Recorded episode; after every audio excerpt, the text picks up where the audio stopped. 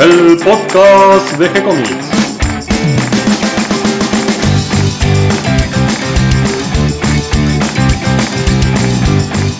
Muy bienvenidos a un nuevo episodio de G-Comics, el podcast donde hablamos de todas las técnicas necesarias para realizar un cómic, cómo dibujar un manga y todo el conocimiento requerido para dibujar esa historieta que tenemos dando vuelta en la cabeza. Mi nombre es Gonzalo García, mi intención y la de todos los que hacemos G-Comics es colaborar con aquellos que estén interesados en avanzar, en progresar, en mejorar en su formación como dibujante de cómics. Y hoy con este bonito día de primavera me acompaña Catalina García. ¿Cómo estás, Cata? Muy bien, este último cuatrimestre del año se está viniendo muy intenso y ya empezando el calor se está haciendo más difícil. Comenzó con mucha energía esta primavera, nos está tocando un clima lindísimo por aquí en Buenos Aires, tenemos eh, el jardín lleno de flores y así están germinando también los proyectos en nuestro sitio web. Estamos muy contentos porque ya alcanzamos los 5.000 visitantes mensuales. Lo lo- superamos. Sí, lo cual este, nos pone muy muy contentos porque esto es todo a pulmón, todo con cariño, con el objetivo sobre todo de difundir el trabajo de colegas artistas y este, bueno, que los lea mucha gente es, es lo más lindo que nos puede estar pasando. Así que eh, gracias a todos los que entran y comparten el trabajo de, de todos los que participan de una o de otra manera en G-Comics. Y hoy sumamos un colaborador más con el trabajo de Axel Tsushima. Sí, es un chico de Mar del Plata, muy jovencito, que está haciendo unas historietas en formato del estilo de manga y está haciendo unas cosas muy muy lindas y hoy tuvimos el placer de entrevistarlo. Ya nos va a contar un poquito más de esta historieta que se llama Aburakago. Sí, este, el formato que vamos a utilizar con esta historieta va a ser distinto a la de las demás, porque vamos a estar publicando una historia completa por mes, no una página por semana. Así que aquellos que quieran leerlo ya se van a encontrar un episodio completo en la página web. Exactamente. Y antes de ir a la, a la entrevista, quería contarles también que el día de ayer publicamos una nueva historieta completa para que puedan leer de Smilton, que lo tuvimos en la pasada G-Comics Meetup. Que también pueden escuchar el audio porque dio unos consejos y pistas muy precisas de cómo hacer para eh, comenzar a publicar en Francia. Sí. Y esta semana además publicamos una, una nueva historia en la sección de relatos. Un cuento llamado Pocas Verdades, escrito por Ernesto Parrilla y acompañado con las ilustraciones de Cayo Di Lorenzo. Y además de lo que semanalmente publicamos, las, los villanos de Illicitus Cosmos, dibujado por Hawk y escrito por Diego Arandojo. Además de las páginas de los cómics que ya estamos publicando todas las semanas en gcomics.online. Sí, y por último vamos a ir un poquito con la agenda, vamos a repasar qué hay esta semana, porque el sábado 28 hay dos eventos para participar. A las 12 horas está el evento Capicúa eh, en, el barrio Morón. Un evento muy lindo, orientado hacia el público infantil. Eh, hay pocos de estos eventos desde la historieta dirigidos directamente a los niños, así que creo que es una experiencia linda. Lo organiza Juan José Dimita, eh, que, que bueno, que hace muchos años que se dedica a esto de difundir la historieta entre los niños, un trabajo que hace también la gente de banda dibujada. Eh, él Les está muy mandamos en- un saludo. él está muy en contacto con toda la gente de banda dibujada, eh, así que creo que vale la pena. Creo que también va a haber una exposición de originales, no sé si finalmente logró concretarlo, él tenía la idea de, de sumar eh, los trabajos de, de Fitito, eh, lindo. esas, esas historietas que, que a uno... Va, yo las leía tanto de niño y que me encantaban. A mí es lo que siempre decimos, que la historieta cruza generaciones y, y es muy linda esa- ese encuentro que genera. Y también tenemos a las 19 horas la presentación de un tomo integral eh, que se llama Mi Kilo, que es en el barrio de Capital, de Buenos Aires. Y por supuesto no podía dejar de nombrar que el viernes 4 de octubre a las 18.30 horas ya tenemos la próxima G-Comics Meetup, ya la número 17, y nuestro invitado especial va a ser Alejandro Farías, que es uno de los creadores de Loco Rabia y que además es guionista.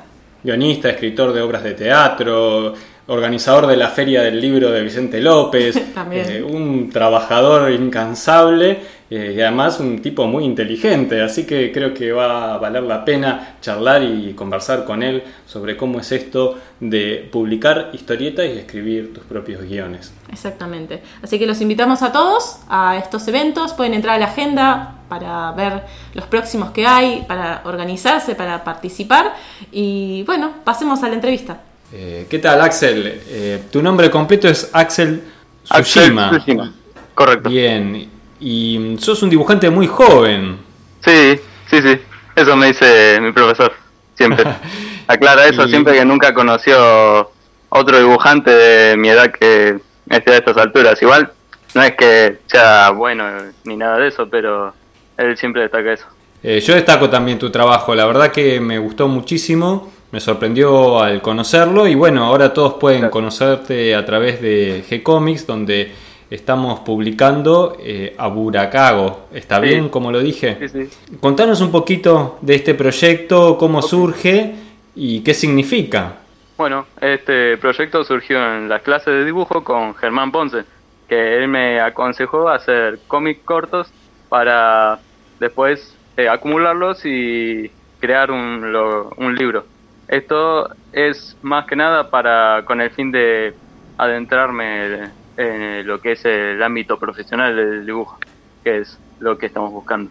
Creo que es una buena idea, un buen consejo, eh, porque a veces uno cuando empieza se quiere lanzar a una gran historia, ¿no? Lo primero que se le ocurre es voy a contar una historia que empieza así, sigue así, y es una, una superproducción de varios tomos, de miles de páginas, y en realidad lo mejor es comenzar con pequeños, con pequeños capítulos, historias que empiecen y terminan, ¿no?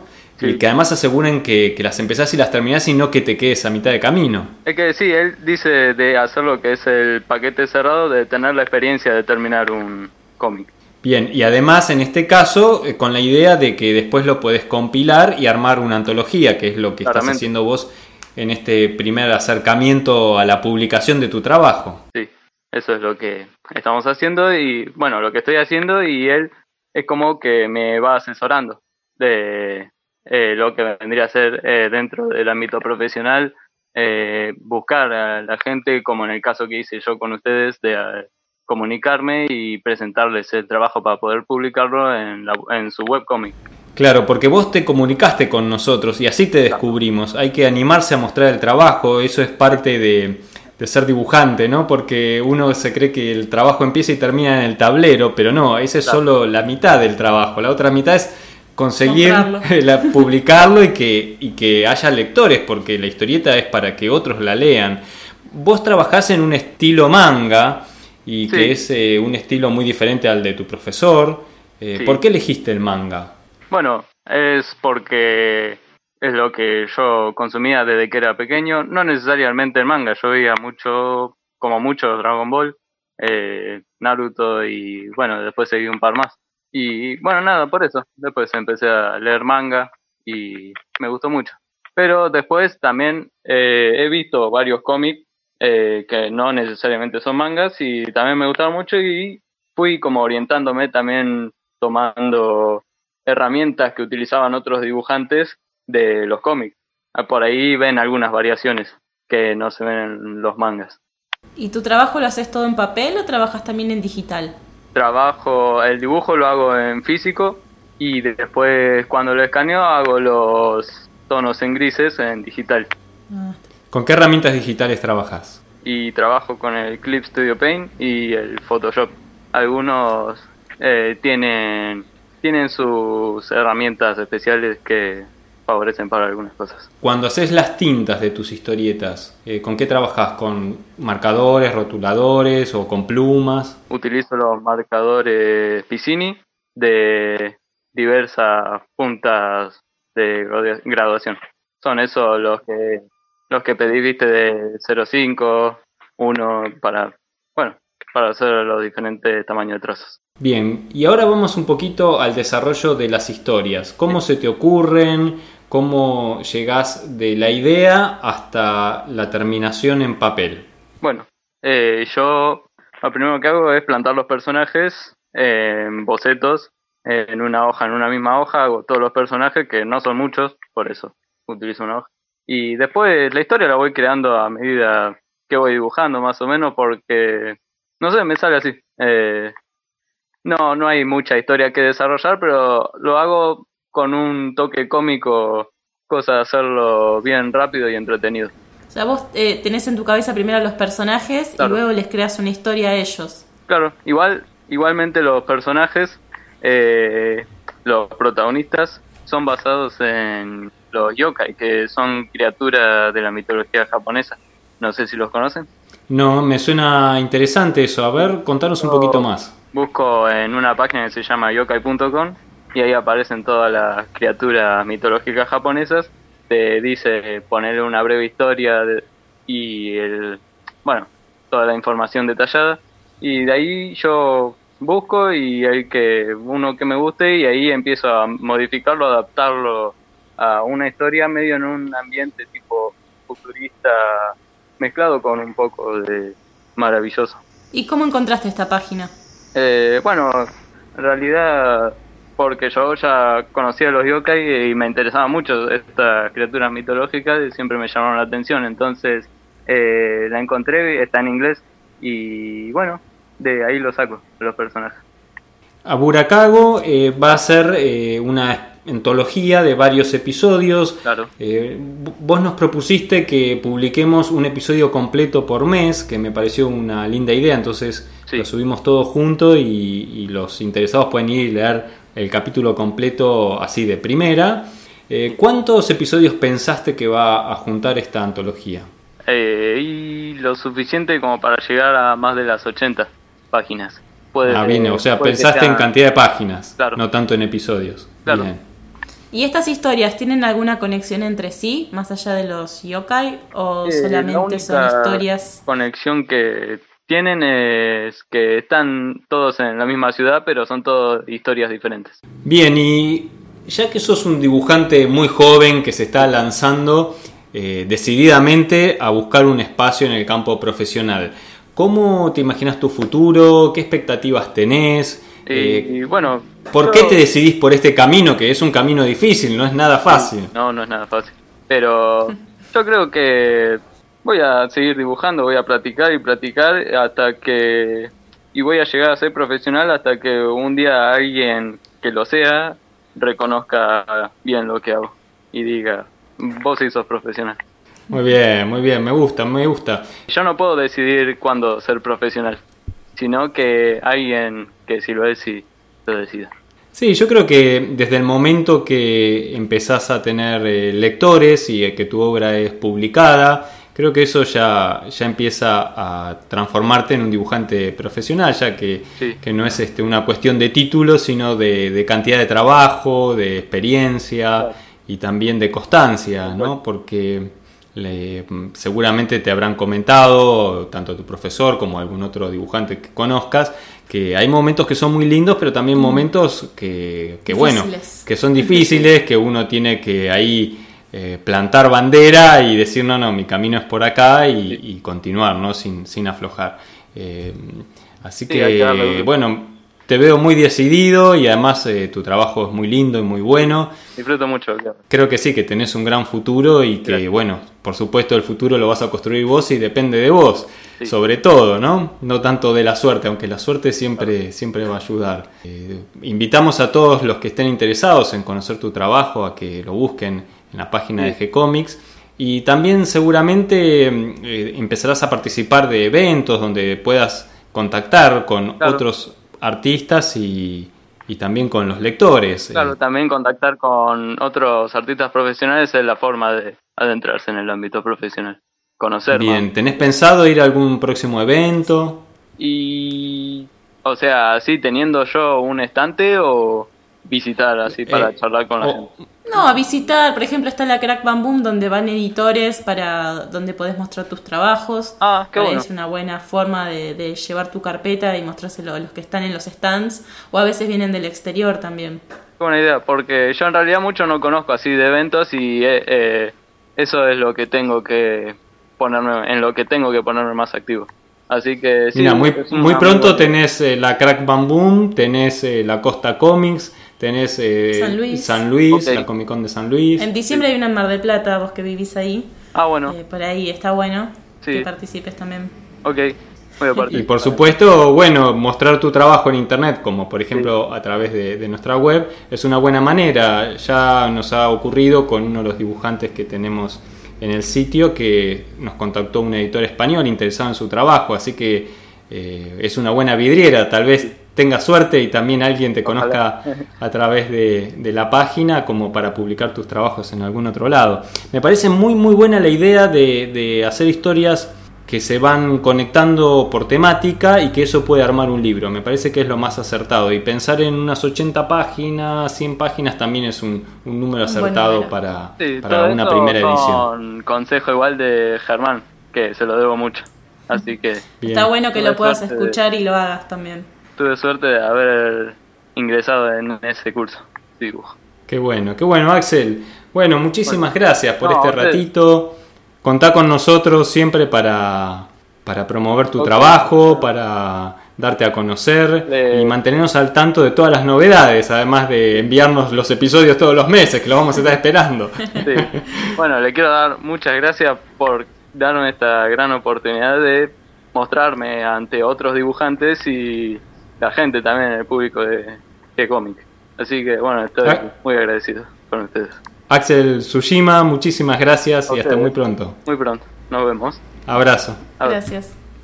Bueno, hasta aquí llega el episodio de hoy. Estaba un poco nervioso Axel, tal vez su primera entrevista sobre este oficio de dibujar historietas. Eh, ojalá que le hagan muchísimas entrevistas más en el futuro y que veamos muchísimas páginas dibujadas por él. Esto es solo el comienzo, Axel.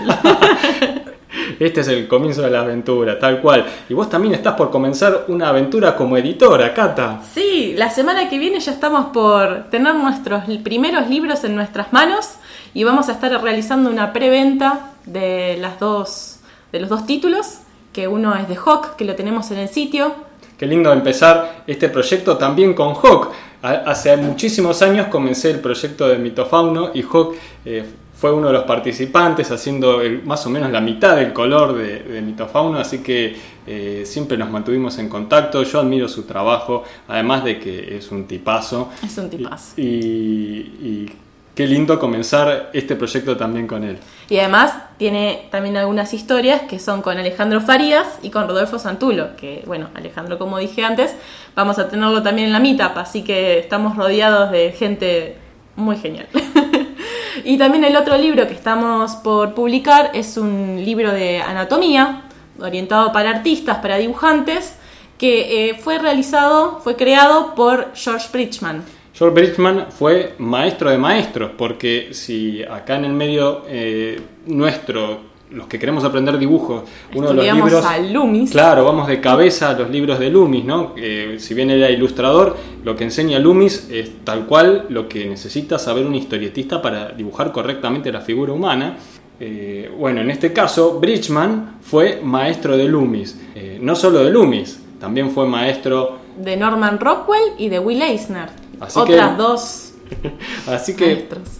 pequeño maestro, ¿no es cierto? Y por primera vez, sorprendentemente, vamos a publicar este libro en castellano, porque en, en el medio anglosajón es como una de las obras de referencia cuando uno quiere aprender dibujo de anatomía, pero jamás había sido publicado en castellano, por lo menos hasta donde yo lo sé. Así que eh, una, una traducción fresquita, con la supervisión de Mario Borkin como especialista en anatomía. Sí, nos pasó que hubo muchos huesos y músculos que en esa época no tenían nombre o formaban parte de una sola de, un- de una sola parte y ahora se dividió y tiene otros nombres y la verdad Mario hizo un trabajo increíble y finísimo de repasar cada palabra y, y aconsejarnos. Y con eso pudimos ajustar la excelente traducción de Pedro Yelpi, que además de ser escritor, de escribir guiones para cine, de ser eh, un trabajador del ambiente del cine que sabe muchísimo de arte, de cultura, es además un especialista en traducir libros de ciencia. Así que creo que logramos un lindo e- equipo, una, una pequeña ahí, una delantera de lujo. Eh, así que bueno, espero que, que guste y que, y que resulte como lo imaginamos. Ojalá, esperemos que les guste y que les sea práctico. Pensamos hasta un tamaño que sea fácil de transportar para estudiar en el tren. y, y bueno, así que estamos, estamos iniciando una nueva etapa como editores y, y bueno, esperemos que nos acompañen también con eso. Sí, como nos acompañan siempre. Así que muchas gracias a los que se acercaron al día de hoy por primera vez a este podcast. Gracias a los que nos acompañan siempre y nos comparten en sus redes sociales y ayudan a que cada vez seamos más. Recuerden que pueden escucharnos en iTunes y en iVoox y que si les gustó el programa nos pueden dar un me gusta, escribirnos una reseña, acercarnos sus consejos y sugerencias. Lo pueden hacer también por mail o por las redes sociales. Siempre Tam- los vamos a recibir con alegría y vamos a contestarles siempre. También nos van a encontrar en Google Podcast y también en Spotify y donde más podamos meternos también nos van a encontrar. Los esperamos, les agradecemos como siempre y será hasta un próximo encuentro. Hasta luego, hasta el próximo. Muchas gracias, Cata. Gracias, Natalia.